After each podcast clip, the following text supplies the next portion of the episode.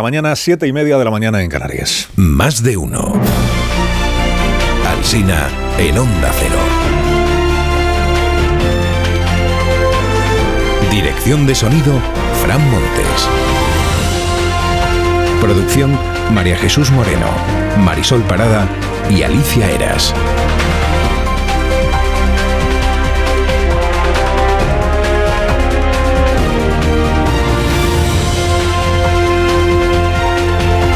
Pues aquí estamos desde las 8 de la tarde de ayer, bueno, desde las 6 de la mañana en esta segunda parte de la noche electoral que se llama la mañana, la mañana de después de la jornada electoral. Mañana siguiente a la jornada electoral, que en eso estamos, desde las 6 ya sí, vamos a continuar, al menos hasta, hasta las 10. Eligió mal día para morirse Antonio Gala. Figura singular y figura popularísima en la España de los 90, antes de que eligiera el silencio y la retirada. Claro, como Antonio Gala escribió de todo, escribió teatro, escribió novela, escribió poesía y escribió también opinión, sueltos de opinión en la prensa, pues hay, hay para elegir. Opinión en la prensa, las charlas con Troilo, que publicaba en el diario El País, o La Tronera, que publicó durante años en el diario El Mundo. La muerte a mí no me, no me sorprende siquiera. Le sorprendió la muerte, se dice.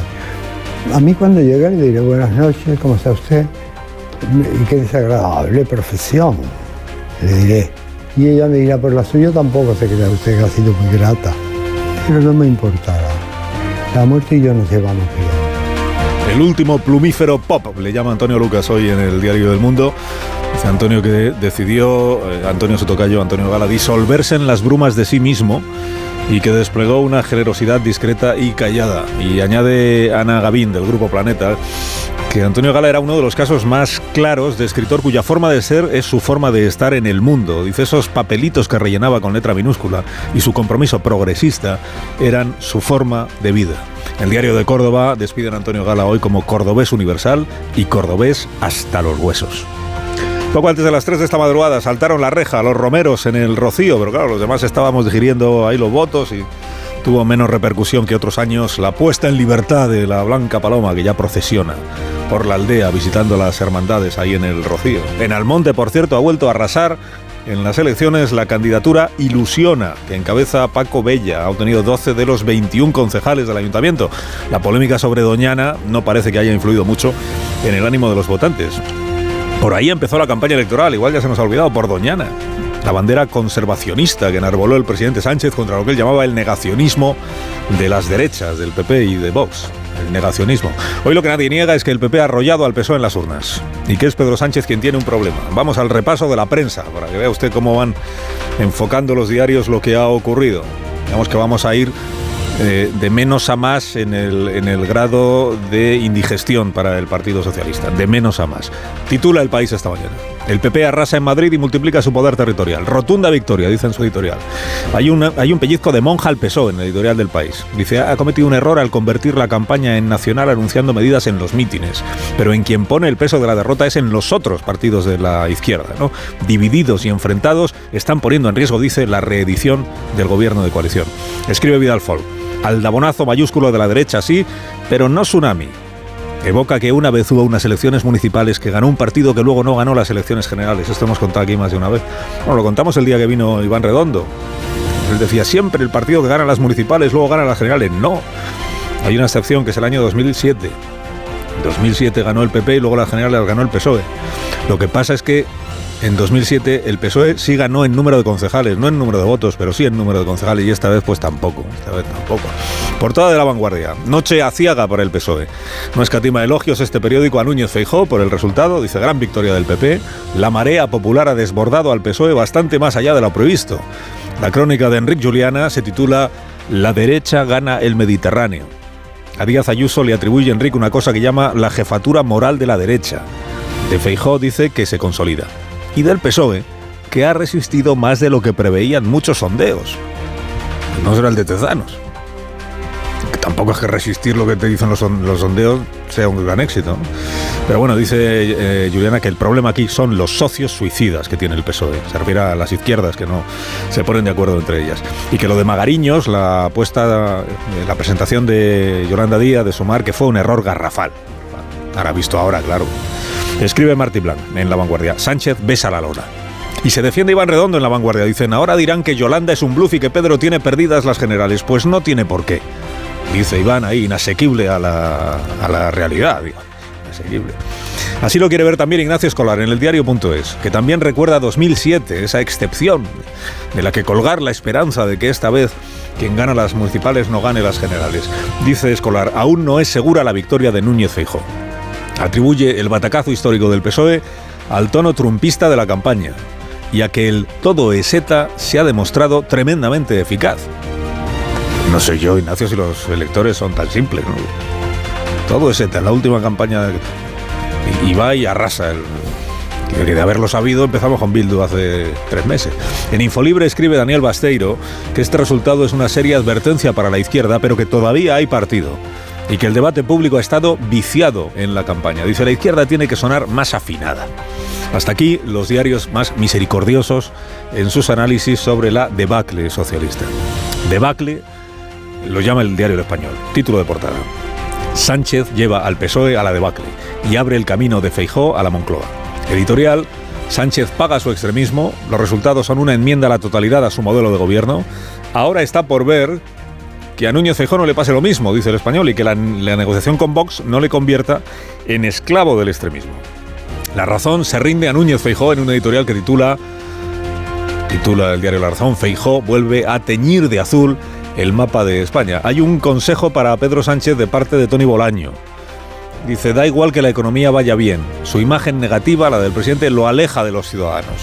Deberá hacer remiendos y cambiar algunas cosas. Como no dice qué cosas, pues, pues ahí lo dejo. En el diario El Mundo titular a toda página el PP arrolla y el castigo a Sánchez borra al PSOE del mapa. Borra al PSOE del mapa. Hombre, algún existir sigue existiendo, pero es verdad que el correctivo en las elecciones pues ha sido muy severo. Añade el mundo que la mayoría absoluta de Ayuso y de Almeida resucita los tiempos del PP de Aguirre y Gallardón en la Comunidad de Madrid. En ABC es el director Quirós quien dice que ha estallado el hartazgo. Dice, lo que ha emergido aquí es el hartazgo nacional con el gobierno Frankenstein, con las mentiras más indecentes y con los socios elegidos por Sánchez. Y le sigue luego Cuartango. Dice, el electorado ha castigado la gestión, pero también la arrogancia del presidente. Ha dilapidado su capital político, ha llevado a su partido a un callejón sin salida. Titula Cuartango su columna más dura será la caída. Y en este ranking de títulos eh, severos, severos, cada vez más contundentes, el confidencial dice Tsunami ante Sánchez, anti-Sánchez. El Partido Popular asesta un golpe letal al PSOE y a sus socios, letal, están todos muertos. También en este diario hay un consejo para Pedro Sánchez.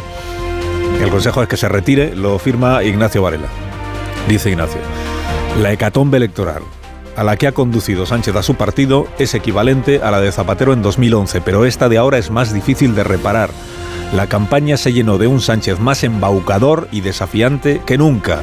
Hoy tiene su crédito arruinado y termina. Si en el PSOE queda algo de instinto de supervivencia, ya deberían estar buscando a otra persona para encabezar sus listas a las elecciones generales.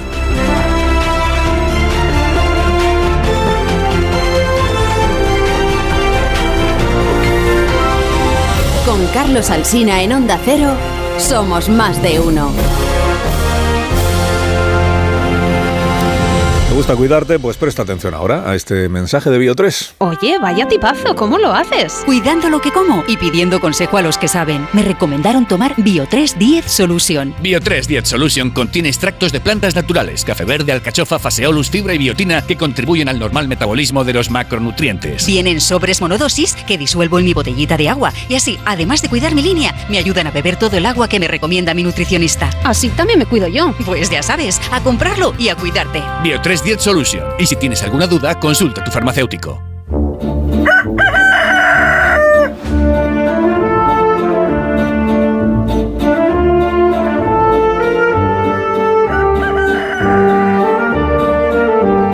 Aquí está el gallo La Torre, que trasnocha y madruga cada jornada. Buenos días, Rafa. Buenos días, Carlos Asina, ¿cuánto tiempo? Bueno, pues como decíamos anoche, aquí tiene Sánchez su plebiscito. El PSOE no gana ningún feudo, los pierde casi todos, ni siquiera puede refugiarse en Barcelona, que a medida que avanzaba la campaña se ofrecía como parco consuelo para los socialistas. Hoy el salchismo ha quedado a la intemperie. Hay dos historias ejemplarizantes que demuestran cuánto. Son las de Guillermo Fernández Vara y la de Mileno García Paje. Ambos partían con una mayoría absoluta en dos comunidades con similar composición sociológica. Uno decidió integrarse en el sanchismo, el otro decidió impugnarlo. Uno hundirá con Sánchez, el otro prevalecerá, porque esta no solo es una impugnación de Sánchez, sino de todos aquellos que no se atrevieron a impugnarlo. Paje es el único socialista que ha recogido algo de voto procedente de Ciudadanos. El único. Quizás esto debiera ser algo a tener en cuenta ¿no? a la hora de evaluar los resultados. Creo que pueden consolarse pensando que al menos han logrado un objetivo que es voltear la hegemonía del País Vasco. Bildu se, se nutre en el País Vasco del prestigio nacional del PSOE.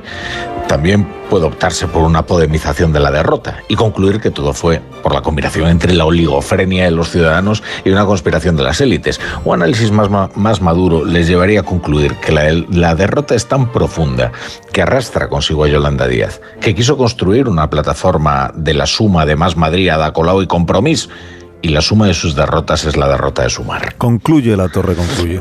Concluyo que es perfectamente coherente que Sánchez prefiriera quedarse anoche en la Moncloa. Allí instaló su sede de campaña y allí siguió los resultados. Era un suicidio para el PSOE plantear estas elecciones como un plebiscito. Pero ¿qué otra campaña podía plantear un plebiscitario? Te deseamos que tengas un día estupendo, La Torre, que sigas reflexionando eh, sobre las eh, elecciones que contamos aquí anoche y a las 7 de la tarde te escuchamos, eh, a ver a qué nuevas conclusiones has ido llegando. Así que cuídate y gracias por madrugar. Es mi trabajo. En realidad hoy nos deberían dar las gracias por madrugar a quienes estamos aquí desde las 6 de la mañana habiendo terminado un programa especial a la 1 que no es yo por colgarme medallas, pero de los que estamos ahora mismo aquí, soy, creo que es el único. Ah, no, está Pilar Velasco también. Buenos días. Eh, Muy buenos días, pero yo las seis no tanto. He arañado un poquito más. No estabas en pie porque... Quedaba media hora. con Pilar Velasco analizamos enseguida los resultados de las elecciones, eh, con Carmen Morodo. Buenos días, Carmen. Muy buenos días. Estuvo también anoche en el especial de Vicente Vallés. Tienes muy buena cara, tú. Muchísimas gracias, lo mismo te digo. Haces buena cara. Muy bien, haces buena cara. Es una expresión catalana. Sí. Joaquín Manso. Me gusta esa expresión. Buenos días. ¿Qué tal? Buenos días. Tampoco ha dormido gran cosa el director del mundo, supongo. Me acosté a las 3 de la mañana. Y eso que estaba todo previsto. O sea que, Durante a las 7. Fíjate, si hubiera pasado algo inesperado, pero.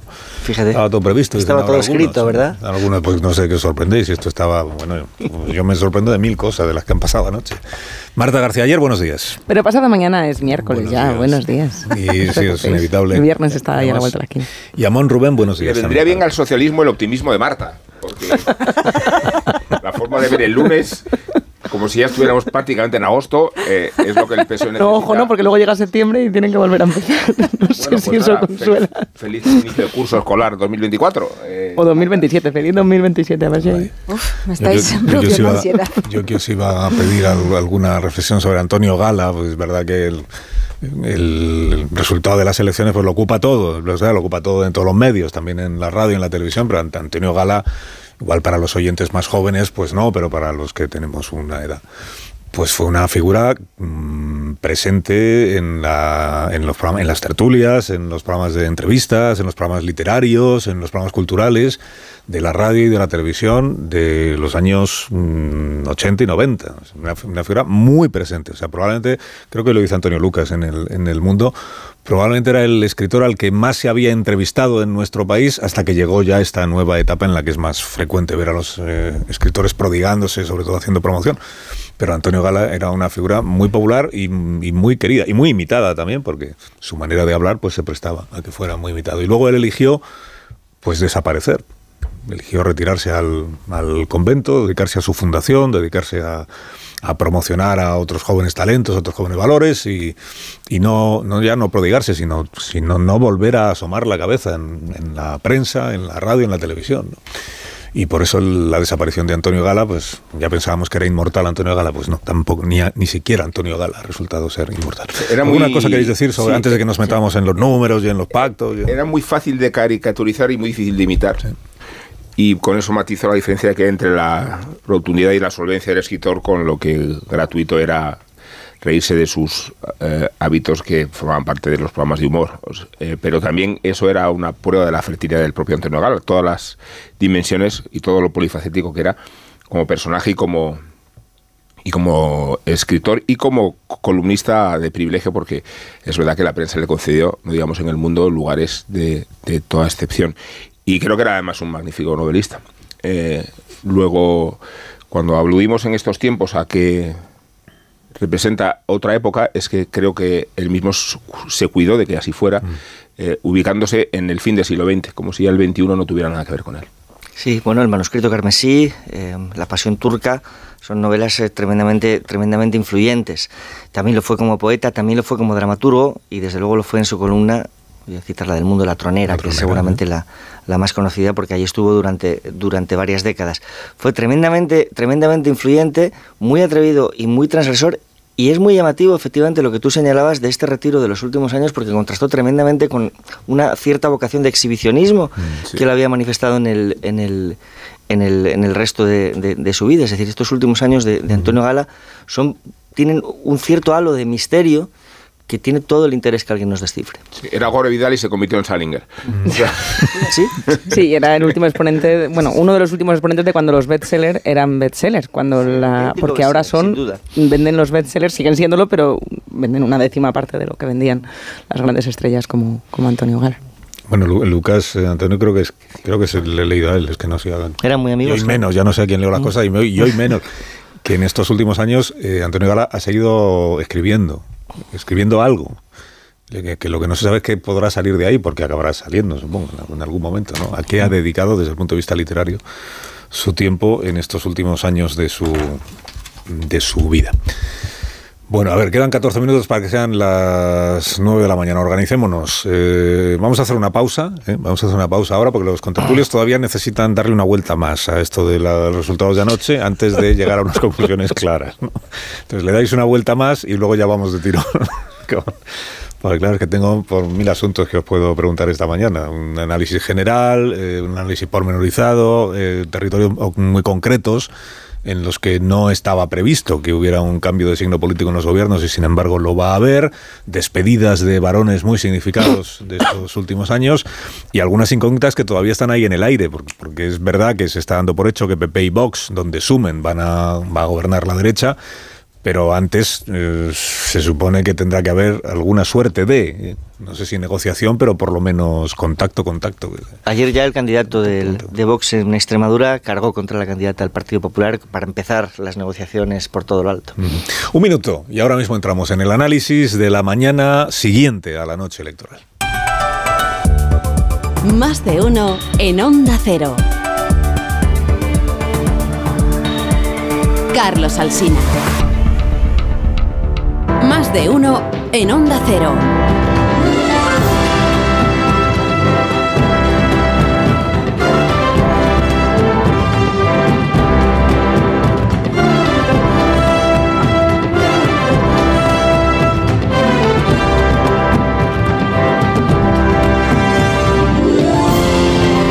Seis minutos, las nueve de la mañana, una hora menos en las Islas Canarias, con Morodo, Manso, Velasco, García Ayer y Amón. Analizamos eh, los resultados de las elecciones. Pues o ganaba uno o ganaba otro y al final pues con el escrutinio definitivo pues ha ganado Erdogan, que es el presidente de Turquía y lo va a seguir siendo durante otros eh, cinco años y el, rival que es Kılıçdaroğlu se ha quedado en el 48% y por tanto no va. Sobre las elecciones en Turquía no habéis hecho mucho seguimiento en, los, en las últimas horas, ¿verdad? Porque habéis estado en otras cosas. Bueno, hemos hecho el, que, hemos, el que hemos podido y la verdad es que hemos mantenido la expectativa de que pudiese ganar la oposición, la oposición democrática, porque es la, es la única que merece, que merece tal nombre, hasta el final. El país queda partido en dos. Em, el hecho de que la oposición haya obtenido tan buen resultado nos, nos coloca en una buena esperanza, pero también yo creo que Erdogan habrá tomado nota y, mm, y nos tememos lo peor, quiero decir, eh, nos tenemos lo peor, nos tenemos que la prensa sea aún más perseguida de lo que, de lo que ha sido hasta ahora, de que Erdogan haga todo lo que esté en su mano para que, la, para que los demócratas no puedan volver a, a, unirse frente a él y que no se pueda repetir una situación de tensión como la que ha vivido en estas elecciones. A ver, es que en un, en un planeta globalizado estas elecciones van a tener mucha más influencia que las municipales. Yo creo que el cine estaba intentando ser irónico, pero te han colocado... No, es que no, no, no, no, en absoluto, era por, tocar todos los temas. Que no, lo digo porque... Hablan ustedes solo de política española. Eh, a ver, Erdogan sabemos que es la clave de la resolución de la guerra de Ucrania, por ejemplo, en su relación ambigua con Putin. Y tiene una influencia decisiva en nuestras vidas, por mucho que creamos que es una, una república remota de Asia menor. Y además, ya que hemos hablado de Antonio Gala y la pasión turca, y ya que las series turcas pues tienen eh, éxito de audiencia en nuestro país, pues hay un interés por la vida política en Turquía. Es verdad que en una mañana como esta, pues lo que más minutos nos va a llevar es eh, analizar los resultados de las elecciones de anoche. Bueno, como ayer estuvo, eh, anoche estuvieron ya pues Pilar Velasco y Morodo en el programa de Vicente Valles, gran programa en Antena 3. Como Amón y otros eh, comentaristas estuvieron en el programa mío aquí en la noche electoral en Onda Cero. Como Manso estuvo en el periódico, como Marta estuvo analizando, lo que os pregunto es... Eh, de lo que opinabais anoche cuando fuisteis a dormir a lo que opináis esta mañana, ¿hay grandes diferencias? O sea, ¿habéis, habéis reflexionado igual o habéis llegado a alguna conclusión distinta? ¿Habéis encontrado algún dato que anoche se os pasó y que os lleva a cambiar completamente vuestros análisis? ¿O estamos todos de acuerdo en que el PSOE se ha pegado un tortazo que no esperaba, pero enorme tortazo que no esperaba? El PP ha tenido un éxito muy superior al que habían imaginado en sus mejores eh, sueños, por eso están levitando esta mañana en el PP con derecho a levitar. Y, cuidado que Vox es el, segundo vencedor, yo creo, esto ya os pregunto a vosotros. El segundo vencedor de la noche electoral, en mi opinión, es, el partido Vox, que tiene un millón de votos más que hace un año. Un millón de votos. Tenía medio millón, pues ahora tiene un millón y medio. El Partido Popular ha mejorado en dos millones de votos. O sea, eh, sumados lo que ha ganado eh, el PP y lo que ha ganado Vox, lo que han mejorado el PP y Vox, salen 3 millones de votantes. Ciudadanos ha perdido un millón y medio. O sea que si en eso que se llama el bloque de las derechas incluimos a estas tres marcas, digamos que hoy el bloque de las derechas tiene un millón y medio más de votos que hace cuatro años. Eso y que el PP tiene 800.000 votos más en municipales, casi 800.000 que el Partido Socialista. Si todo eso anticipa o no que en diciembre el PP ganará las elecciones generales, pues lo sabremos lógicamente en diciembre, pero vamos, con todos los precedentes que existen, mm, es poco aventurado anticipar que Núñez Fijó ganará las elecciones generales. Luego ya, si consigue ser investido o no, si le dan los números, pues habrá que verlo. Pero la victoria sí parece que en este momento está más al alcance de la mano que nunca para el señor Núñez Fijón. Bueno, de todo lo que ha pasado anoche, ¿qué es lo que más os llama la atención a vosotros? ¿Qué es lo que os parece más, eh, más relevante? A ver, ¿quién, ¿quién, quiere empezar? ¿Y por dónde? ¿Y por dónde? Bueno, hay que empezar por, por tal y como estaban planteadas las elecciones, que era un plebiscito, ¿no? Así lo quería plantear el PP. No, no, así lo quería plantear el presidente del gobierno. Es decir, que, yo creo que, también los dos, los dos, los dos. Así lo quería plantear el PP y cuando todos esperábamos, sobre todo en el PSOE, que digamos dejaran pasar ese el, pico de la muleta, pues no entrar al trapo, no entrar al trapo, ¿eh? ¿verdad, estamos, La sorpresa fue que el presidente decidió entrar no al trapo, sino de, cabeza. que adoptó él, él la iniciativa. Pues entonces habrá que valorar quién ha ganado el plebiscito, por cuánto y qué consecuencias tiene y qué consecuencias tiene eso o qué lectura tiene esa. Es decir, Sánchez no solo aceptó el, aceptó el plebiscito, lo cual significaba someter al escrutinio ciudadano con el apoyo de la resiliencia de sus líderes regionales y locales, pues su, acción de gobierno, su cultura política, su modelo, su, su estilo. Dice, hablaba ahora, le eh, citabas al artículo de Cuartango, ¿no? Su arrogancia, pues también su arrogancia estaba siendo sometida a plebiscito. Desde luego lo estaban sus alianzas, porque eh, una cuestión de ética democrática como es sus acuerdos con Bildu, pues ocupó buena parte del debate público durante, eh, durante la campaña. Todo esto, la, introducción del radicalismo en la, dirección del Estado, todo esto estaba sometido al, al plebiscito de ayer. Y el resultado yo creo que ha sido bastante elocuente. Todo eso es lo que han rechazado los ciudadanos y todo eso, por lo tanto, es lo que ha quedado desautorizado. Alguna consecuencia debería tener sobre la, sobre la acción política del presidente del gobierno de aquí a final de año. Yo la verdad es que no tengo muchas esperanzas. Tiene una consecuencia dramática también respecto del poder territorial de su propio partido que queda completamente desvertebrado. nunca el Partido Socialista había gobernado desde una comunidad autónoma para tan pocos ciudadanos como lo va a hacer eh, a partir de ahora, porque en 2011, que no queda de bala que fue, fue peor, gobernaba Andalucía, que son 9 millones de habitantes. Así que eh, nunca, eh, para tan, nunca para tan pocos ciudadanos. Y el ganador lo es en muy buena parte porque recibe todo el voto de Ciudadanos, es decir, recibe todo el voto de la moderación y de la centralidad. Este es el mensaje que recibe y que en muy buena parte tiene que condicionar su, su relación con Vox. En muy buena parte, cómo defina sus acuerdos con Vox, pues va a perfilar el proyecto de Alberto Núñez Fijo. Ya que lo mencionas, voy a saludar a María Guardiola, que es la candidata del Partido Popular en Extremadura.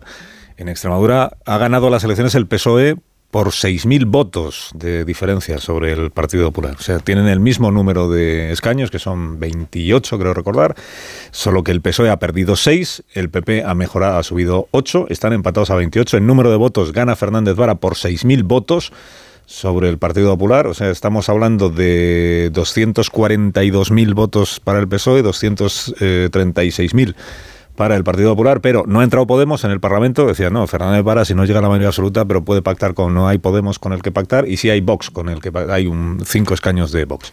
Y eso significa que le dé al PP la suma con Vox para eh, gobernar la comunidad extremeña. Señora Guardiola, buenos días. Muy buenos días, Carlos. Buenos días y enhorabuena por, la, por el resultado electoral. Iba a decir casi por la victoria, por el resultado electoral. Bueno, ¿va a ser usted presidente de la Junta de Extremadura?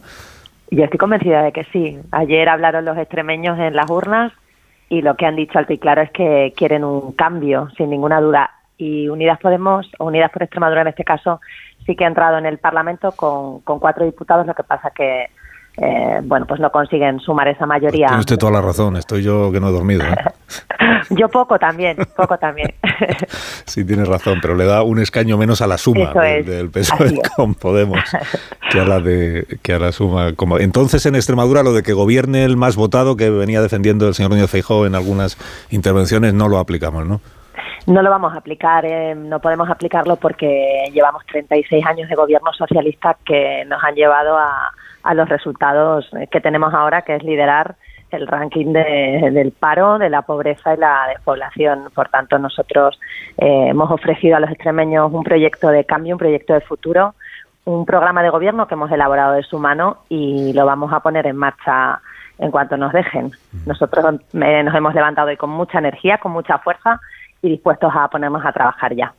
Eh, no, me extraña porque en, estas semanas previas la impresión general decía, no, si hay alguna comunidad autónoma donde el PSOE sí parece que tiene claro que va a continuar gobernando, es Extremadura. Bueno, pues no, en Extremadura tampoco, y el señor Fernández Vara anoche en su intervención ya lo asumía, asumía que la... Él hablaba del, del, número de los miles de extremeños que le han dado la espalda al Partido Socialista en esta ocasión. Eh, ¿Usted interpreta que le han dado la espalda más a Fernández Vara o a Pedro Sánchez? Yo creo que aquí los extremeños han hablado en clave extremeña. Eh, es cierto que las políticas de Sánchez, eh, bueno, pues también han influido en que Extremadura sea eh, la última de las últimas y siempre esté ninguneada, agraviada y olvidada, pero realmente los extremeños saben muy bien lo que han votado en municipales y en autonómicas y ha habido un voto de optimismo, de ilusión, de esperanza, que es el que nos han otorgado los extremeños a nosotros y yo creo que sí ha habido un voto de castigo a un presidente que, ha dado la espalda en una legislatura donde gobernaba con mayoría absoluta y donde no ha hecho absolutamente nada. Ahora, ¿cuál es el, proceso que abre usted? Usted aspira a ser presidenta de la Junta de Extremadura, pero tiene que sentarse a hablar con Vox, supongo, ¿no? ¿Cómo, cómo, va a ser esa, esa negociación? ¿Usted va a ofrecerle a Vox entrar en el gobierno extremeño o no? Bueno, yo tengo mi programa de gobierno, como digo, que lo he elaborado con los extremeños y lo voy a poner encima de la mesa porque entiendo que Vox quiere lo mismo que yo. Es un programa centrado en los autónomos, en, quienes crean riqueza y empleo, eh, centrado en los jóvenes, en crear oportunidades, en un programa que va a trabajar para frenar la despoblación, bueno, un programa que va a cuidar los servicios públicos, por tanto, yo eh, creo que no va a haber ningún problema para llegar a acuerdos. Tiene buena relación personal con el señor Pelayo, creo que se llama, ¿no? Sí, bueno, tengo poca relación, pero el trato con él es cordial, sí.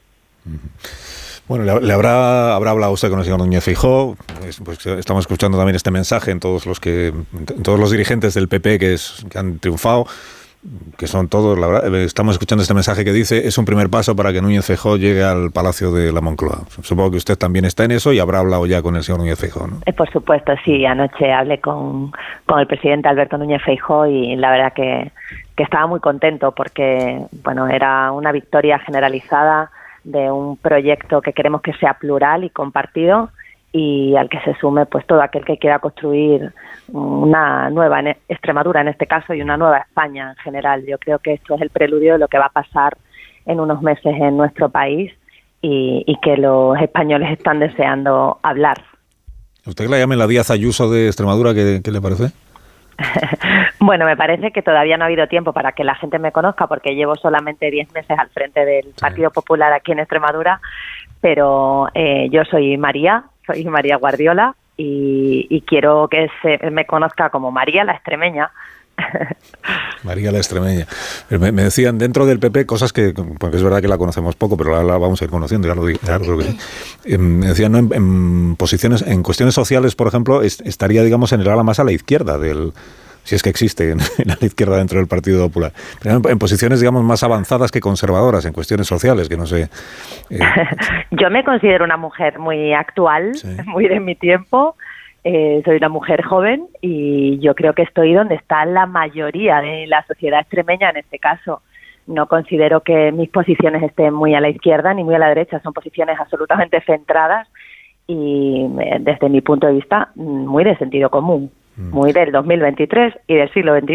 Pero en, cuestiones como mm, pues las nuevas leyes de las más polémicas que ha habido en esta legislatura, estoy pensando en la en la ley de eutanasia, en, en, la ley trans, en, en, la ley del solo sí es sí, en, la nueva ley del aborto. ¿Algo de lo que ha hecho el gobierno de España en todas esas materias lo comparte usted o no? Bueno, yo eh, lo que creo es que mi discurso y mi proyecto está centrado en Extremadura y aquí los problemas son otros, Carlos. Aquí los problemas son eh, que tenemos la tasa de paro juvenil más alta de toda España, con un 47% de jóvenes parados, que tenemos la tasa de paro femenino más alta de todo el país y la más alta en paro general. Aquí los problemas son que tenemos el índice o la tasa de pobreza más elevada de todo el país por tanto, aquí la gente no está hablando de los problemas eh, que otros quieren poner encima de la mesa para, para despistar realmente lo que les preocupa a los extremeños, que son muchos impuestos, sueldos más bajos, y, ahí es donde nosotros nos vamos a centrar. Y con el señor Fernández Vara habló usted en, la noche de ayer. ¿Tienen, tienen una relación cordial? Eh, me llamó eh, después de su comparecencia para eh, felicitarme y ponerse a disposición. Eh, hablamos nada, un minuto y esta mañana hablaré con él, igual que con el resto de candidatos. ¿Y qué le va a decir? Pues que el proyecto del Partido Popular, el proyecto de una nueva Extremadura, también está a su disposición para que para que lo apoyen ellos. Pero no ve, no ve ninguna opción en ese sentido, ¿no? A mí me encantaría. Aquí ya lo hicimos eh, en el Partido Popular hace unos años y oye, hubo una abstención para que gobernara eh, Guillermo Fernández Vara y yo le pediría que hiciera lo mismo porque los extremeños le han dado a él un mensaje muy claro y yo creo que él, eh, bueno, debería responder en este caso apoyando un proyecto de centro y centrado en los extremeños, un proyecto moderado mm. y que lo único que quiere es ver a Extremadura en lo más alto. Por tanto, yo yo no pierdo la esperanza en que Guillermo Fernández Vara pueda pueda apoyar mi investidura. Y para usted sería más cómodo, ¿no? Que se abstuviera el Partido Socialista a tener que sentarse a negociar con Vox. Bueno, yo voy a sentarme con todos a hablar porque eh, me gustaría que fuera una legislatura eh, pues con la mayor eh, posibilidad de consenso que se pudiera obtener porque Extremadura lo necesita. Llevamos unos años complicados y ya digo, aunque han gobernado con mayoría absoluta, ha sido una mayoría de rodillo donde se ha silenciado a los extremeños y hacen falta muchas cosas en mi tierra. La sanidad se cae a cachos, eh, las infraestructuras, eso es, somos una comunidad totalmente aislada, desconectada, tenemos unos impuestos altísimos mm, y, y tenemos una falta de oportunidades muy grandes para nuestros jóvenes y yo creo que, que cuanto antes nos pongamos de acuerdo y nos pongamos todos a trabajar mejor. María Guardiola, enhorabuena por el resultado y le deseamos que le, deseo que tenga buen día y que le vaya bien. Muchísimas gracias, Carlos. Un abrazo muy fuerte. gracias. La candidata del Partido Popular y eh, previsiblemente nueva presidenta de la Junta de Extremadura. Eh, prometo no dar ya ni un dato más de los resultados de la noche porque veo que no estoy en condiciones ya ni de leer las tablas del Ministerio de. me extraña. Del Ministerio del, Interior. es que no me extraña. el PP en Extremadura ha pasado de 20 a 28, el PSOE de 34 a 28 Podemos mantiene los cuatro que tenía, este, como no ha cambiado, pues ahí aparece un cero, pero que es de que no ha cambiado. Y, y Vox, que tiene cinco diputados, ha entrado con cinco diputados en el Parlamento de Extremadura. Bueno, ¿dónde nos habíamos quedado? Estaba hablando Manso de Sánchez y de si tiene para el Partido Socialista eh, remedio de aquí a diciembre, porque que las elecciones generales son pasado mañana, como quien dice. Si tiene o no tiene remedio, o si va a pasar algo dentro del gobierno, dentro del PSOE, que al final viene a ser lo mismo, porque el que manda es el mismo, eh, para evitar que esta tendencia pues eh, desemboque en un desastre como este, pero en elecciones generales. Eh, Morodo, ¿tú por dónde quieres ir? No, bueno, yo lo puedo coger por ahí, por donde tú lo has dejado, en ese, en ese mismo punto, porque a mí me parece que en el análisis evidentemente es un triunfo no es que va mucho más allá de lo que se esperaban en las mejores de las previsiones en el PP y una derrota. Cuando nos hacías la pregunta de si hemos reflexionado en las horas de, sueño sobre lo que ayer dijimos y lo que nos queda por decir hoy, es que si entras en el detalle de los resultados electorales, al final de la impresión es que la cosa para el Partido Socialista ha sido todavía mucho peor de lo que ayer describíamos en, en esas primeras valoraciones, entrando en la letra pequeña de esos resultados electorales. A mí me parece que aquí hay dos claves. Una, cuál es la reacción del Partido Socialista y cuál es la posición que va, a mantener Emiliano García Paje. Eso es importante.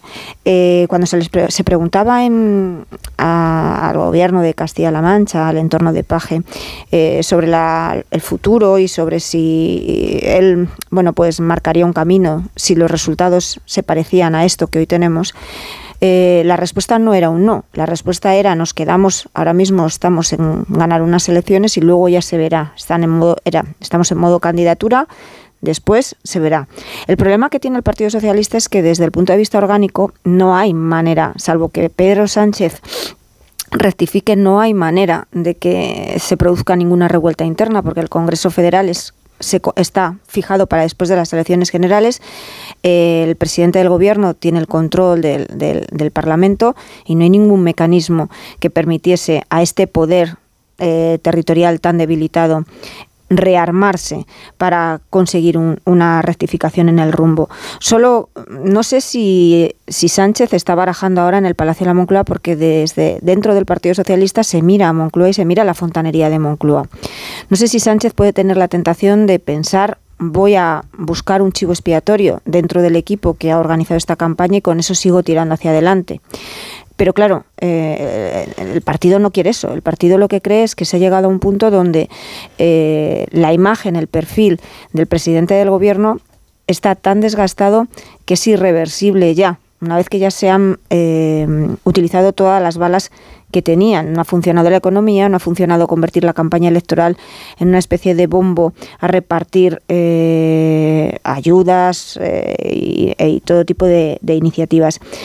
Si al desgaste de Sánchez le unes el desgaste de los socios, eh, de aquí a las elecciones generales, si no hay un cambio radical, y ese cambio radical sería, yo estoy apuntando a la candidatura del Partido Socialista, yo no veo capacidad del Partido Socialista de remontar esto, porque ahora mismo em, no solo es el desgaste del sanchismo, es que la izquierda, la izquierda de, de, de Sánchez, bueno, sale incapaz, yo creo, de articular una plataforma que pueda permitirles resistir de cara a las próximas elecciones generales. Esta teoría de Yolanda Díaz y de algunos que estaban en su entorno, yo creo que también de Moncloa, de vamos a esperar a que las elecciones municipales Podemos salga muy mal y claro, de esos restos pues se vendrán a, vendrán los cuadros, los pocos cuadros que queden a sumar y ya tiraremos y seremos más fuertes. En la medida en que Yolanda Díaz ni siquiera ninguna de sus partes ha sido consistente en estas elecciones.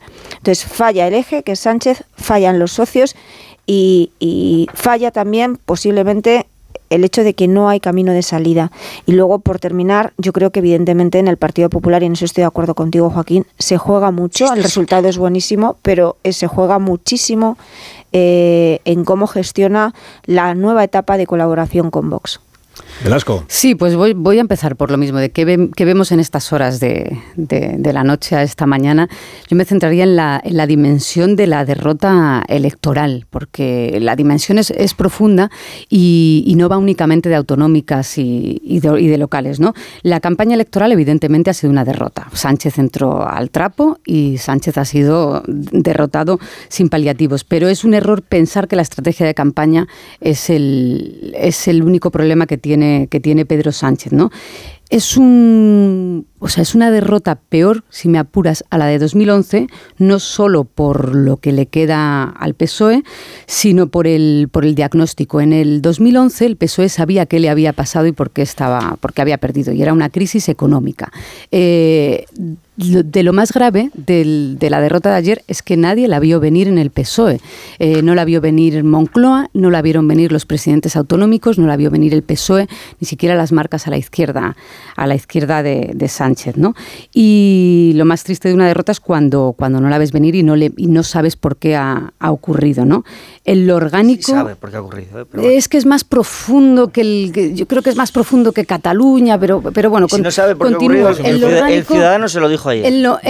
me, dais un minuto, es que me está esperando Isabel Díaz Ayuso. Eh, eh, Mayoría absoluta, presidente. bueno, tampoco hace falta que os pongáis en pie, que sigue siendo presidenta de la Comunidad de Madrid, solo que ahora pues tiene más escaños de los que tenía y la libertad eh, ahora, digamos, ya no tiene excusas para no sacar adelante los presupuestos. Por ejemplo, Isabel Díaz Ayuso, buenos días. ¿Qué tal? Muy buenos días. Buenos días y enhorabuena por el resultado de las elecciones del día de ayer.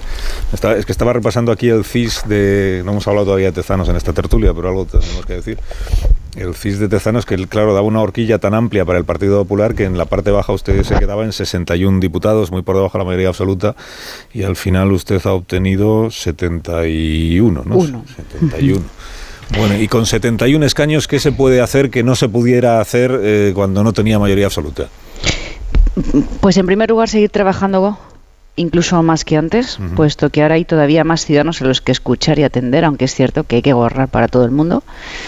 Después, eh, bueno, dejar claro al equipo que a todo el gran equipo, porque al final son diputados, es un nuevo gobierno, eh, son nuevos alcaldes, que esto no ha hecho más que comenzar, hay que trabajar con mucha humildad y desde luego con muchos contrapesos, nunca relajarse, porque ahí es donde siempre comienzan los problemas.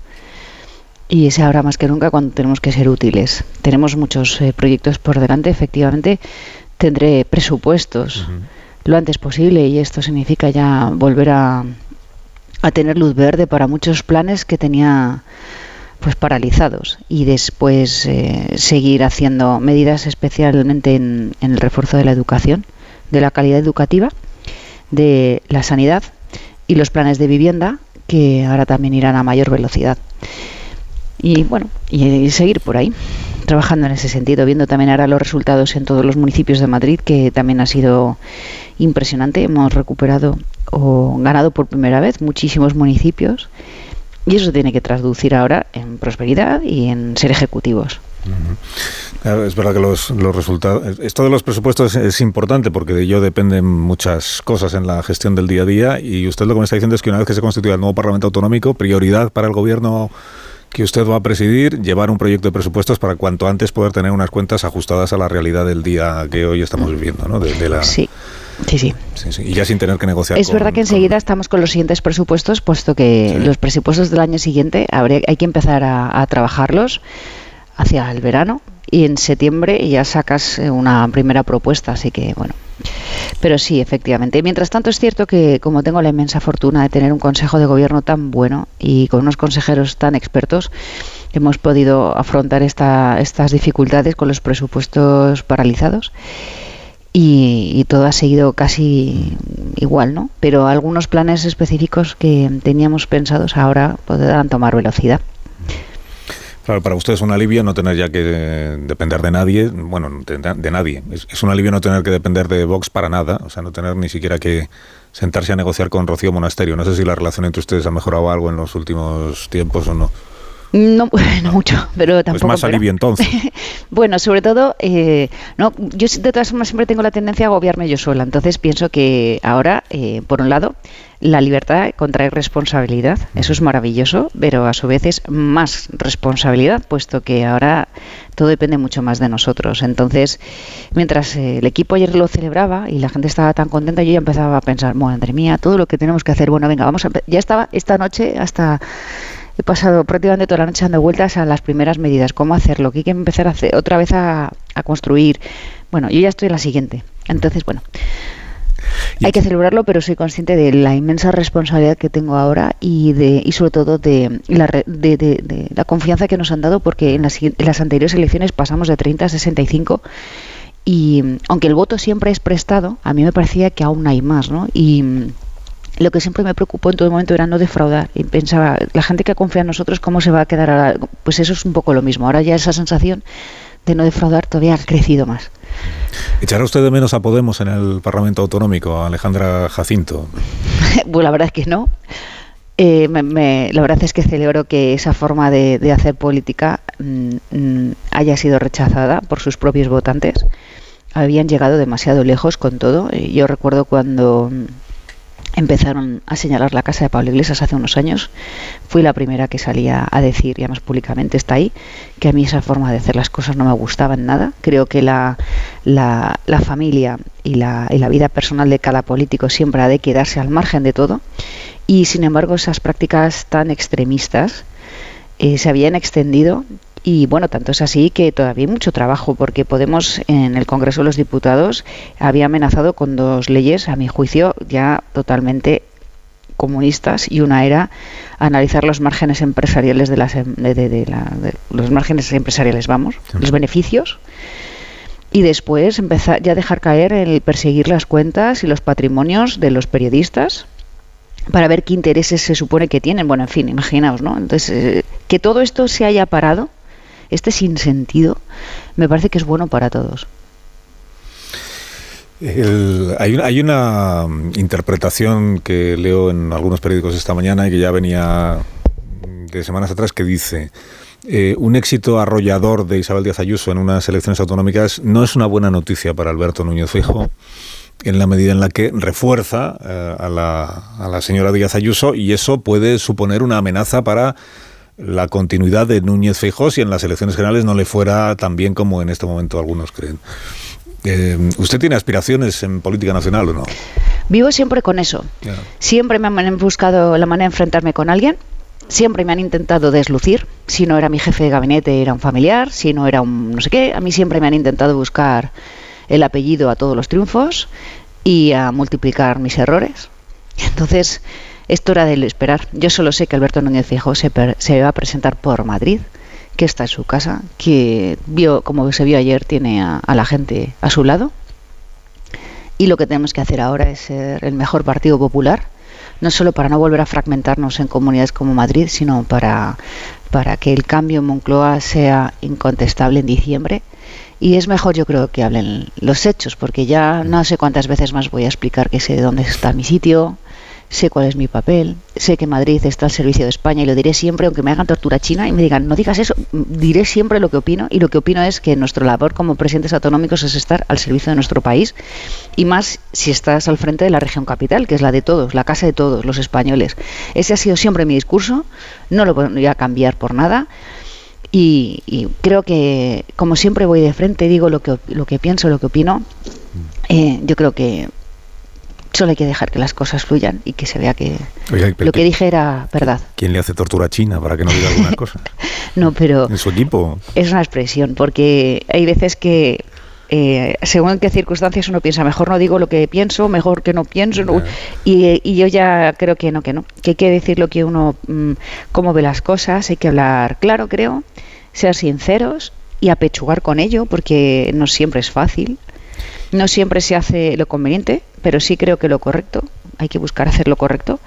Y, digo de broma lo de la tortura china, porque digo que aunque me estuvieran torturando, yo creo que lo que hay que hacer en esta vida siempre es ser honrado y decir las cosas como las ve, mm. por supuesto sin, sin ofender y sin ir contra nadie, pero hacerlo así. Una respuesta, una respuesta, muy corta, que sé que hay otros medios esperándola. Eh, ¿Usted recomendaría al PSOE que cambiara de candidato para las elecciones generales, que jubilara a Pedro Sánchez?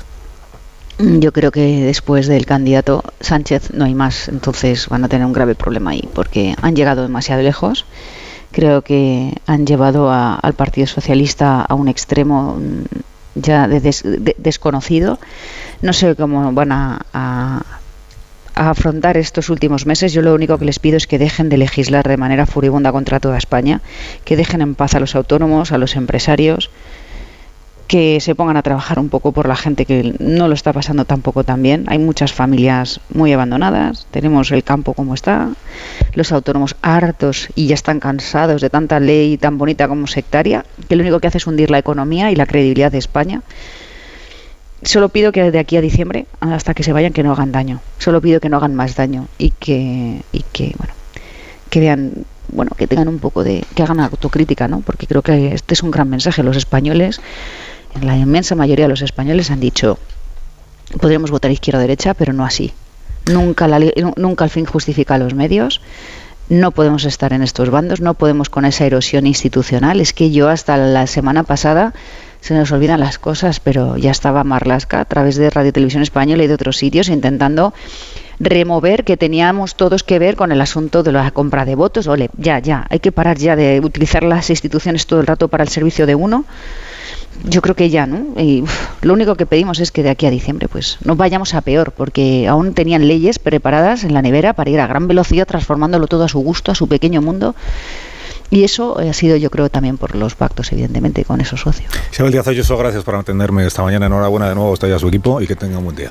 Muchísimas gracias a todos. Bueno, sé que interrumpía a Pilar Velasco. Gracias, eh, Isabel Díaz Ayuso. Eh, interrumpí a Pilar Velasco y te voy a volver a interrumpir. Enseguida hacemos una pausa, si te parece, y así después ya retomas y podrás completar el, el argumento. Espero. Aquí esperaré. espero. Un minuto y ahora mismo continuamos. Tenemos todavía que analizar pues, lo de Aragón, lo de Cantabria, Baleares, Baleares, lo de Navarra, lo de Bildu, lo de Canarias, he dicho. Canarias también. Un minuto, ahora seguimos. Más de uno. Onda Cero. Carlos Alsina. Una guitarra eléctrica bajo una...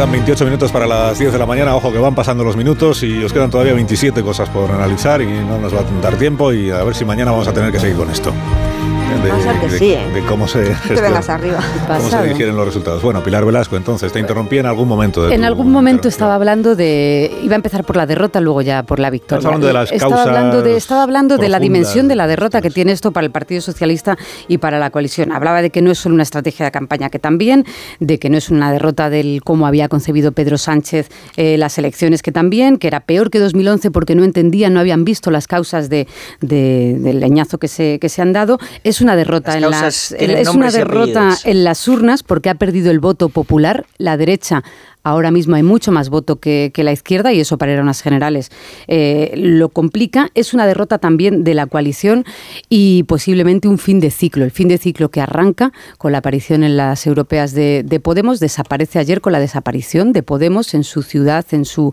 en su punto de origen que, es Madrid. La coalición de gobierno eh, que tenía que revalidar o tiene que revalidar dentro de seis meses las elecciones está totalmente desarmada y desarticulada. Y los resultados de estas autonomías lo ponen absolutamente de manifiesto. yo abro dos preguntas. Uno, si seis meses es muy poco tiempo para las generales, pero también es mucho tiempo para que las cosas sigan como están. Eh, ¿Va a aguantar la coalición de gobierno? Porque igual ya no le aporta a ninguna de las dos partes absolutamente nada y eso afecta al gobierno de los próximos seis meses y cómo se va a enfrentar Sánchez a la campaña de diciembre y a la presidencia del Consejo de la Unión Europea, que es importante para el gobierno, pero también para España, con un presidente que se puede ver desde Europa Europa como un, lo que se llama en política un pato, un pato cojo. ¿no? Y rapidísimamente sobre la victoria es tan contundente que la pregunta es, efectivamente, después de esta celebración del Partido Popular de los próximos días, eh, ¿cómo va a abordar los pactos con Vox? Los pactos con Vox las coaliciones van con esas alianzas de gobierno, que eso va con una, con una larga lista que suele poner Vox, una lista de, de peticiones, ¿no? Y según lo aborde el Partido Popular, y según la aborde el Partido Popular, será también eh, su fortaleza o no de cara a, la, de cara a diciembre. Es que el anti, perdón. No, el antisanchismo ha ganado hasta en Castilla-La Mancha, claro, que es la única victoria que tiene Paje y, eso va a tener que, bueno, requeriría mucha reflexión interna, como dices, porque preguntaba, comentaba antes Carlos que no solo ha ganado el PP, que ha arrasado, también Vox es el otro ganador, pero es que entre los perdedores está el Partido Socialista, obviamente, pero también está Podemos, que desaparece por completo y deja al Partido Socialista sin nadie con quien pactar a su izquierda, porque Sumar no termina de existir. Y, en la campaña del PP básicamente ha consistido en prometer derogar el sanchismo. No ha habido propuestas concretas, no ha habido mm, eh, eh, mucha elaboración de políticas públicas y con eso basta. Con prometer acabar con Sánchez basta, incluso donde Sánchez no está gobernando, que es en, los municipios y en las comunidades autónomas. Claro, eh, no va a ser posible esconder esto fácilmente, lo que no sé si tiene remedio, ¿no? Porque a estas alturas pensar en un candidato para el Partido Socialista que no sea el presidente del gobierno es absolutamente inviable. Pero además porque lo decía Morodo, es orgánicamente inviable, porque es estructuralmente imposible. No, es que no, ponerse. no, hay, no hay estructura. Es que, se va. O sea, cuando uno vacía de estructura al Partido Socialista para someterlo al propio liderazgo, el partido no tiene mecanismos de crítica ni de cuestionamiento. Y creo que asistimos al fin del sanchismo, Carlos. No, otra vez no. No, te voy a decir por qué, porque yo creo que... No, podemos asistir al final del sanchismo cada seis meses. Lo que acreditan estas elecciones es el narcisismo exacerbado de un presidente que creyéndose eh, el, eh, el protagonista de un gran plebiscito aspiraba a ganarlo. Es, es, un planteamiento disparatado por parte de quien lo promueve y quien lo inicia. Y creo que es interesante estas elecciones hasta qué punto todo lo que Sánchez se ha nutrido del nacionalismo y del independentismo le ha terminado por acuchillar. Me refiero a que está claro que esos acuerdos que él veía tan naturales han sido disparatados para la opinión pública o para muchísimos votantes y que quien ha salido beneficiado de ese pacto siniestro ha sido precisamente la vertiente nacionalista y separatista. Vemos el resultado de Bildu, vemos la victoria de Trías en, la alcaldía de Barcelona, vemos una pujanza del nacionalismo que se explica precisamente porque Sánchez no ha hecho otra cosa que aliviarlo, blanquearlo y darle crédito político en Madrid. Luego, creo que Sánchez ahí sale claramente damnificado de sus acuerdos y que la pulsión antisanchista es tan fuerte que, como dice Marta, ha dado alas a García Paje, que es el que mejor la representa, y ha convertido a Díaz Ayuso en su mejor antagonista. la política nacional, a eso me refiero cuando Ayuso. Y termino con una cosa. El, incremento de Vox es una, un argumento enormemente preocupante no solo por su capacidad condicionante, sino porque demuestra que hay una sensibilidad hacia ese partido que defiende un modelo de sociedad enormemente peligroso. Luego está muy bien que hay un tsunami, que hay un cambio de, de época, pero que tiene que ser prudente Núñez Fijón gestionar un sector de la opinión pública que ha aportado o ha optado por una opción muy, muy radical. ¿eh? No, yo mm, escuchándote, Rubén, es que el daño de Sánchez es tal que incluso dentro de sus socios, los socios mm, menos perjudicados son los más radicales. El País Vasco, PNV y Bildu. PNV sale mal y Bildu sale bien. Y PNV ha estado aguantando toda la legislatura muchísimos desaires por parte del, presidente del gobierno en las negociaciones y sin estar claro pero digo que entonces entre de todos los socios de toda esa mayoría de investidura eh, el sanchismo sale como sale Podemos y la, y, la, izquierda sale como sale, pero en el País Vasco se refuerza Bildu y en el caso de las elecciones en Cataluña, Esquerra tenía unos objetivos que no ha cumplido tampoco y vamos a ver eso qué consecuencias tiene de cara a las próximas elecciones generales. Y en Barcelona gana Junts, aunque sea con Trías, pero Esquerra se queda donde puede conseguir al final con, con Colau y con el PSC, pero que los resultados no han sido buenos tampoco para Esquerra, que estaba adoptando ese, ese papel mm. de moderación y de pragmatismo. Para el PSC sí ha sido Luego es tan, tan paradójico, tan paradójico todo en el resultado final de la manera en la que se ha planteado la estrategia por parte del Partido Socialista es que tú decías, Marta, no tiene salida porque no hay alternativa a este candidato. Yo estoy de acuerdo contigo, no veo salida, pero es que él está en manos en estos momentos de un partido y de unos dirigentes territoriales a los que, por decisión suya personal, desobedeciendo los mensajes que llegaban, los planteamientos que querían hacer de la campaña, eh, ha hundido o al menos esa es la lectura que hacen dentro del Partido Socialista. Y su campaña, la campaña de las elecciones generales, necesita una movilización de un Partido Socialista, que es ese mismo Partido Socialista que en estas elecciones autonómicas y municipales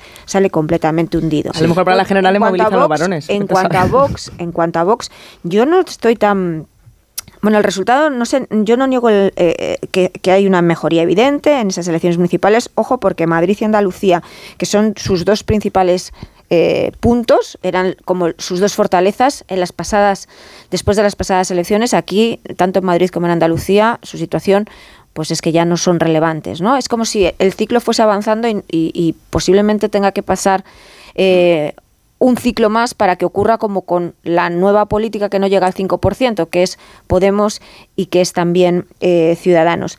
Pero no me preocupa tanto porque creo que no vamos a ver el mismo escenario de negociación que se vio con Castilla y León después de aquellas elecciones. Que este es un contexto distinto, con un liderazgo distinto, con un planteamiento que si quiere ser coherente con lo que defendió en la Asunta y ha defendido en la, estando eh, al frente del Partido Popular, le exige marcar unas líneas rojas programáticas muy claras y también unas líneas rojas muy claras de resistencia sobre determinados acuerdos, salvo que sean pactos puntuales, de cara a las elecciones generales, porque su salida hacia las elecciones generales, a mí me parece que solo puede ser seguir ampliando el voto, ensanchando la base por el centro. si no, se equivocarán. La clave es discriminar cogobierno de pactos de investidura. Totalmente. Y allí donde se produzcan cogobiernos, yo creo que el, Feijóo cometería un error. y allí donde se produzcan pactos de investidura, tendría sentido que, Depende que interviene, y tendría sentido que el PSOE en algunos lugares, por cierto, eh, prefiriera optar por... A, apoyar una investidura sin que Vox intervenga, si es que tenemos ciertos conceptos de bueno, eso no lo vamos a ver. y, del mandato, y de interpretación del mandato ciudadano que sale de las elecciones,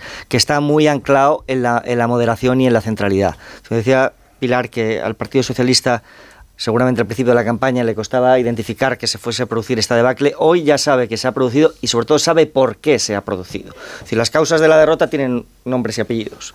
Si todo lo que hemos venido diciendo aquí son las causas de esa derrota. O ya sabe que la acción de gobierno ha sido rechazada por los ciudadanos. El modelo, el estilo, los pactos con los independentistas, los pactos con la radicalidad. Si tiene alguna duda de cuáles han sido las causas de su derrota, que mira a su izquierda para ver cuál ha sido el resultado de Podemos. Los del sí es sí, pues estos son los que se han pagado el castañazo y han desaparecido de la, prácticamente de la, de la vida pública. se supone que de eso se tendría que haber beneficiado el Partido Socialista en un escenario normal. Si tu socio de izquierdas cae, es porque tú subes, pero no ha pasado tampoco. Sin embargo, Emiliano García Paje, Toda la izquierda Emiliano García Paje gana con mayoría absoluta. Con lo cual, el diagnóstico el diagnóstico es muy respecto de las causas de la derrota es muy evidente y representa una enmienda a la totalidad y una desautorización global de la acción de gobierno y de la cultura política que se ha establecido durante este tiempo de legislatura. Ese es el gravísimo problema que tiene el Partido Socialista de cara a las generales, que la única manera que tiene de postularse a la reelección es enmendarse por completo a sí mismo, porque el ciudadano ya le ha dicho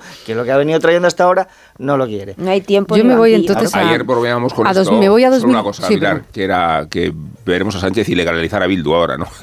y que no hay otra, no, no, no Pero no la va a ilegalizar si la va a necesitar luego en enero. y luego lo dice, o sea, él puede hacer, un socio que tiene que le ha ido bien en las urnas. Puede volver al Sánchez del año 19, que es el que intentaba ganar el voto de Ciudadanos. Puede volver al Sánchez del 19 y ser el más beligerante del mundo con los de Podemos, que son unos populistas extremistas con los que no hay quien se ponga a gobernar, y puede volver al, discurso contra Esquerra, al independentismo, el vasco, el catalán y el de todas mm. partes.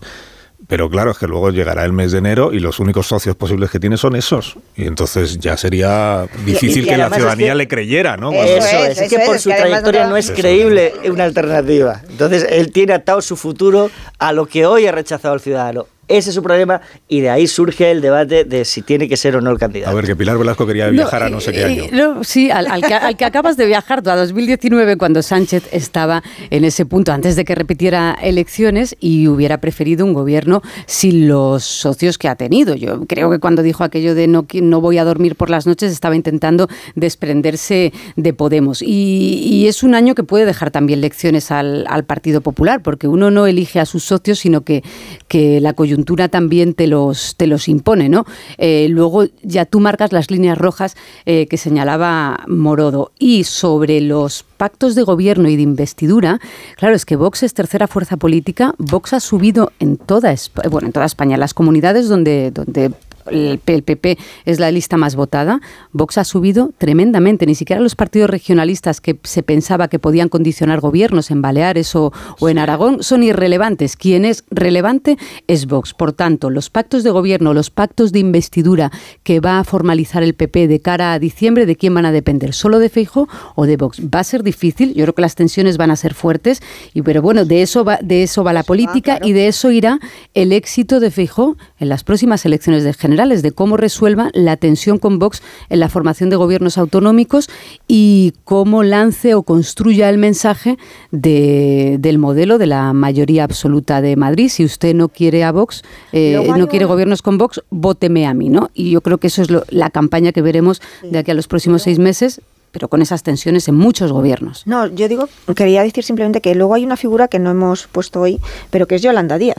Tú hacías antes alusión, Pilar, a la posibilidad de que esta situación, la coalición ya estaba rota, pues más allá de esa ruptura eh, no formal, pero que funcionaba como una coalición rota, eh, estos resultados llevasen a alguna decisión que afecta al gobierno de aquí a las elecciones generales.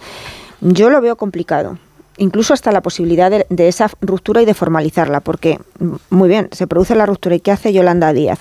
Luego, esa figura de Yolanda Díaz como vicepresidenta que se nos ha vendido desde Moncloa como el gran, la gran eh, eh, muleta que iba a llevar a Pedro Sánchez, Pedro Sánchez y Yolanda Díaz hacia el Palacio de la Moncloa, eh, eso también ha quedado destruido en estas que solo elecciones creía en ella generales. Tezanos. Es que Tezanos, que es otro de los grandes derrotados del... Eso de- tampoco. No, me refiero que No, era- pero digo que era las expectativas que habíamos puesto sobre Yolanda Díaz Era una afición no demoscópica funcionado. de Iván Redondo y de Tezanos, cada uno con sus argumentos y sus criterios. Tezanos y dimitirá hoy, ¿no? No, no, es... es, es- ¿Qué más puede pasar? Es que le queda hacer todas las, todos los sondeos de las campañas de las elecciones si generales. una afición demoscópica y las urnas te la desmienten, eh, estás obligado claramente a, a admitir, pero no sería la primera ocasión en la que debería hacerlo. Es que era la batalla interna de la izquierda, ese cálculo que se hacía cuando presenta Yolanda Díaz Sumar en, en- justo en el domingo de Ramos, de que un- esperar a una derrota de Podemos en estas elecciones le facilitaría no tener que pactar, ahora queda tan tan viejo, o sea, después de este nivel de derrota era de Claro. no si queríamos que perdiera Ella Podemos, sale derrotada. no tanto. Sale derrotado Pablo y ella- Iglesias y ella- Queda y ya. sale derrotado Pedro Oye, hay Sánchez. tiempo de reconstruir Perdona, y opciones, ella- ¿eh? hay tiempo de ilusionar, pero va a tener mucho Ella no, se amontonen, que se Claro. vienen arriba cuando ya estamos acabando. Pero si los tres salen derrotados en ese en ese eh, triángulo, yo creo que Pablo Iglesias en estos momentos es el que menos ganas tiene de llegar a ningún tipo de acuerdo para formar una nueva coalición de perdedores si el resultado ya que tiene es la nada. Bueno, es que haber, haber planteado que, mí, toda, ¿eh? que no toda la derecha de Yone Belarra era facha, pues a lo mejor ha achicado mucho el espacio de la No, y una campaña, eh, digo, de Podemos con señalamientos a Ana Rosa, a Pablo Motos, al hermano de Ayuso, que ha sido estrafalaria y, y grotesca. Eh, digo, por su falta de músculo inteligente ¿no? en, la- en el desarrollo de la campaña. Estaba lo Pero- de la pero llave que de le da- Alejandra Jacinto y el otro en los carteles. Esto Pero que le da opciones a Yone Belarra si, por ejemplo, tiene que pedir trabajo en el canal de Pablo Iglesias, ¿no? Sí, para que- hacer esa, esa Ahí labor un poco de no te va a agitación. fallar, Roures no te falla. De agitación, No. Porque, claro, es un poco el horizonte que hay que irse planteando, ¿no? Tener una, una actividad profesional, alguna, para poder ganarte la vida si en las generales pasa lo que pasa en las Sí, autonomías de eh, Madrid no, la eh, Valenciana. ya había encuestas, ya en había encuestas, una recuerdo de La Razón, que le daba a Podemos pausa. en el ámbito nacional por debajo del 5%. Pues y esto antes de pegarse este, este pedazo de castañazo Exacto. en las municipales y autonómicas. Con lo cual, a ver si vamos a ir a un drama. Es decir, esto de que le basta con tener tres o tener dos, a ver si no tiene ni tres ni dos. Claro. Y ahí es cuando hay que llamar a la puerta del canal de YouTube para decir, Pero esos tres como reportera o lo o que sea. dos tampoco te las garantizo ahora mismo. una Minuto, y ahora mismo continuamos. Como dices tú, la encuesta de la razón. Un minuto. Sigue hablando, ahora mismo Brodo, ¿eh? No, no, estoy hablando ya en privado. Bueno, pues que siga hablando, pero Más sin de le uno en Onda Cero.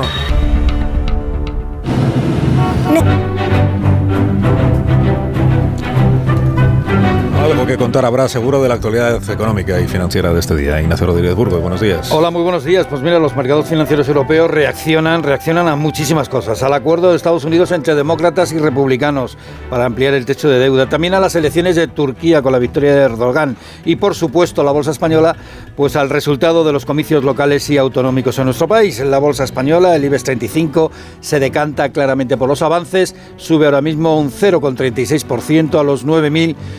224 puntos. Los que más suben son Grifols, Solaria, Acciona Energía, Melia Amadeus y BBVA. Con fuertes intereses en Turquía, este último banco son los que más bajan. En Turquía, su moneda, la lira turca, desciende a niveles cercanos a mínimos tras la victoria de Erdogan y en el viejo continente mejoran las perspectivas según la encuesta Deloitte a 14.000 altos directivos europeos. El optimismo llega al 34% y el pesimismo baja del 60 al 26%. Gracias, Ignacio. y que ahora. tengas buen día. Gracias. ¿Indultas a alguien esta mañana o como es jornada Turquía, electoral? Turquía decía Ignacio, y es una mala noticia para la sociedad turca y para la orden internacional, que Erdogan vaya camino de gobernar un cuarto de siglo. Tenía muy mal las cosas después de la pésima gestión del terremoto, pero la precariedad de la oposición ha evitado el golpe de gracia al tirano turco. Y digo que tirano como podría decir sultán. Ya se ha ocupado Erdogan de islamizar un país laico y de convertirse él mismo en una suerte de personalidad político-religiosa que ha legislado para corromper la separación de poderes y que ha deteriorado la democracia, tanto por el encorsamiento de las libertades como por las exageraciones confesionales. Salieron perdiendo las minorías, las mujeres y el laicismo, y salió ganando un liderazgo megalómano y propagandístico, no tan disparatado como el de Putin en Rusia, pero bastante similar respecto al nacionalismo, el providencialismo y la adulteración de la democracia. Igual que Putin quería anular la Rusia soviética para convertirse en zar, Erdogan evitó la modernización de Ataturk para evocar el imperialismo otomano, hasta el extremo de convertir Santa Sofía en una mezquita. Va a costarle a Turquía recuperar la transparencia de un Estado de Derecho. La victoria de Erdogan representa una pésima noticia geopolítica y enfatiza la relación ambigua con el compadre Putin, aunque nos gusta pensar, Carlos, que el poder es ef- efímero, efímero, hasta para quien se cree eterno.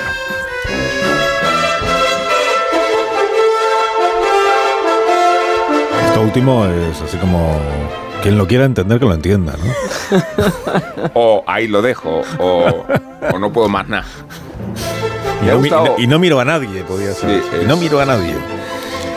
Bueno, Marisol Parada os quiere regalar unos Callahan eh, para que vayáis caminito del descanso, que tendréis que dormir un poco, ¿no? En algún momento del día. para que salgan a caminar o a descansar o a lo que ellos quieran, porque ya sabemos que caminar es el mejor deporte, pero para que puedas disfrutar de tus paseos no olvides llevar los zapatos adecuados, los Callahan, que están diseñados para caminar ofreciéndote siempre la máxima comodidad, adaptación y ligereza. Los Callahan son tan cómodos porque están fabricados con su exclusiva tecnología Adaptation que se adapta al pie. Son los únicos zapatos que se adaptan a tus pies y a tu forma de caminar. Pruébalos y notarás la diferencia de caminar con el zapato más cómodo del mundo. A la venta en las mejores zapaterías y en callahan.es. Tecnología, diseño y confort a buen precio. Bueno, ya mañana continuamos, porque seguro que mañana pasarán cosas y se dirán cosas a lo largo del día de hoy. Tendremos ocasión de analizarlas aquí. Sí, en Mojácar seguirá gobernando el Partido Popular. Manolo vas a ser alcalde de. Pues Manolo Zamora no es alcalde de, de Mojácar. Que sea el apoyo que le brindó pues el, el gobierno en las campañas. Bueno, que os vais. Adiós Morodo, hasta el próximo día. Adiós día Joaquín. Manso. Chao, hasta adiós Pilar próxima. Velasco. Adiós. Buen día. Adiós Marta, hasta Adiós, mañana. adiós. Y Amón Rubén, hasta mañana. A ti. Asina, Carlos, gracias.